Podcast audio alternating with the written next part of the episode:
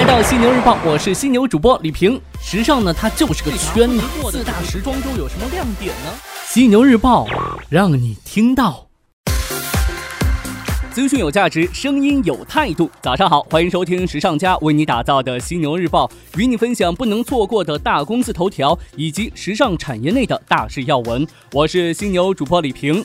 这几天呢，在很多人的朋友圈里头，一只长相萌贱的青蛙取代了之前的霸道总裁，开始各种刷屏。许多玩家，尤其是女性玩家，轻易的把它称为“蛙儿子”。这只青蛙呢，也在社交媒体上是引起了广泛的讨论，表情包层出不穷。那这只青蛙出自一款名为《旅行青蛙》的游戏，那它到底有什么魅力呢？节目的一开始，咱们就来聊聊这一只旅行的青蛙。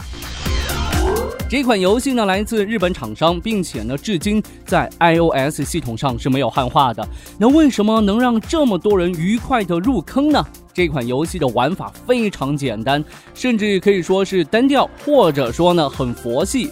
游戏内呢主要有两个界面：庭院和室内。当玩家第一次进入游戏之后呢，在院子里头就能看到一只有点贱萌又有点高冷的青蛙。你可以给它取名字，取完名字之后呢，正式开始了操心的游戏历程。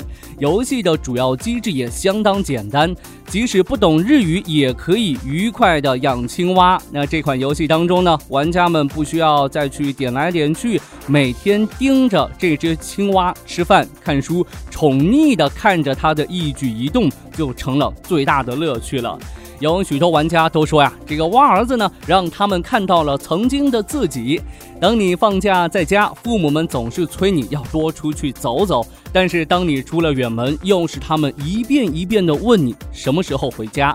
许多玩家呢，没有当妈的经历，却在这款游戏当中体会到了父母曾经对自己的那一份感情。父母们希望孩子们能够茁壮成长，又担心他长大后会离开自己，希望他能出去旅行，但又有一点不想面对分别的失落。在这个快节奏的现代社会当中呢，这一款简单的小游戏唤醒了人们心中的一份温暖。另外呢，有一件特别有意思的事是，现在呢，这个旅行青蛙这款游戏啊，是日本的登顶中国 App Store。而在对岸的日本啊，第一名则是咱们国产游戏网易的《荒野行动》，不得不感叹呐，这个文化输出的力量。先不聊了，我得去看看我的蛙儿子回来了没有，嘿嘿。再来看到这亚马逊的无人零售商超，亚马逊无人零售商超 Amazon Go 于美国东部时间周一在亚马逊新总部西雅图第七大道的一楼向公众开放了。Amazon Go 的入口呢，看起来像地铁站一样，需要用户下载一个 App，在入口处扫描进入。店内的购物过程与一般无异，但是在最后的付款环节呢，用户可以带着自己选购的商品直接离开，不需要排队结账，账单呢也会自动发送到用户的手机上。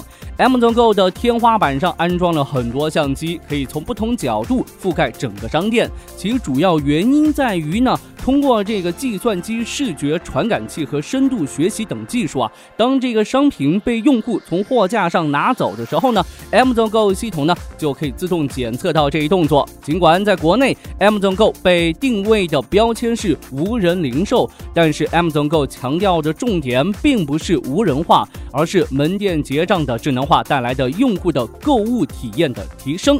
这家商店呢，依然是有工作人员的，比如更换库存、身份验证以及在厨房当中料理三明治的员工。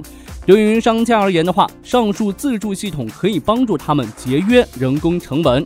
这 Amazon Go 的表现呢，将会让我们知道啊，这个无人零售离我们还有多远。那接下来的两条新闻呢，同样和无人零售有关，要关注到的是无人货架。最近呢，有自媒体爆料称，这个聚美优品旗下的无人货架项目美点已经开始地推了。有媒体记者就此事咨询了聚美优品内部人士，对方表示虽不清楚细节，但聚美确实分出了一部分人在做无人货架。只是此刻呢，还没有准备对外公开。尽管自身业务遇到困境，聚美在过去的一年并没有在这个垂直电商业务上做出更多的突破。相反呢，陈欧的大部分精力啊，都用于外部投资。这一点呢，也曾被股东质疑是不务正业。陈欧大手笔投资的街店，目前仍然处于烧钱亏损的状态。针对外界评价的追风投机，陈欧回答：“时代在变，聚美比时代要变得更快。当所有人都意识到变化时，聚美的一切布局已经完成。那时，人们或许会意识到，聚美不再是仅仅做化妆品的垂直电商，而是一个没有边界科技互联网 lifestyle 公司。”特想送给陈欧一句名言：理想很丰 满，现实很骨感，但我依旧要为陈欧打 call。不为什么，就因为他比我帅。同样是一条和无人货架有关的消息。日前呢，每日优先便利购宣布与海尔商用冷柜达成战略合作，未来呢，双方将共同推出一整套以无人货架加智能冷柜为输出模式的无人零售领域智能化解决方案。据了解呢，每日优先依托其前置仓冷链物流体系以及全品类精选生鲜供应链，可以在覆盖多品类生鲜商品的同时，保证快速供货补货。而海尔商用冷柜凭借精准控温解决方案，则能实现快速制冷与温度均衡，为每日优先便利购商品的储存保鲜提供技术与品质保证。根据此前媒体报道啊，这每日优先便利购将于二零一八年实现在全国六十个城市、三十万个优质点位的拓展。对于生鲜电商如何与这个冷链企业合作，他俩呢也许能够提供一个不错的样本。对他们来说呀，这个也是共同探索新零售的重要一步。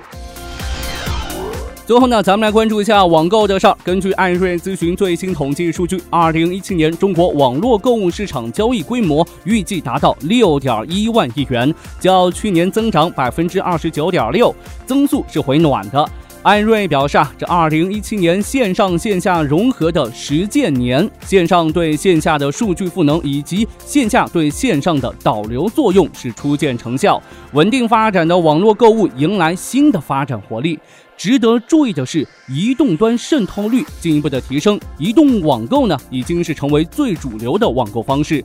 艾瑞分析认为啊，这智能手机和无线网络的普及，移动端碎片化的特点及更加符合消费场景化的特性，使这个用户呢不断的向移动端转移。艾瑞分析同时也认为，在中国零售市场线上线下加速融合的大趋势下，消费场景日益多元和分散，逐步构建起全渠道零售网络。移动端作为连接线上线下消费场景的核心途径，得以进一步的渗透发展。反正我网购的次数不多，我一定要摸到实物，我才踏实，才安心。特别是这衣服、裤子之类的，得试，否则我不敢轻易下单。网购退换货也挺麻烦的，您呢？是否和我一样啊？好的，今天早上呢就与您分享这么多。您可以在各大应用市场下载“学时尚 ”APP，订阅收听《犀牛日报》。同样呢，在喜马拉雅 FM、考拉 FM、蜻蜓 FM、企鹅 FM 上面，《犀牛日报》也会同步更新，欢迎您订阅收听。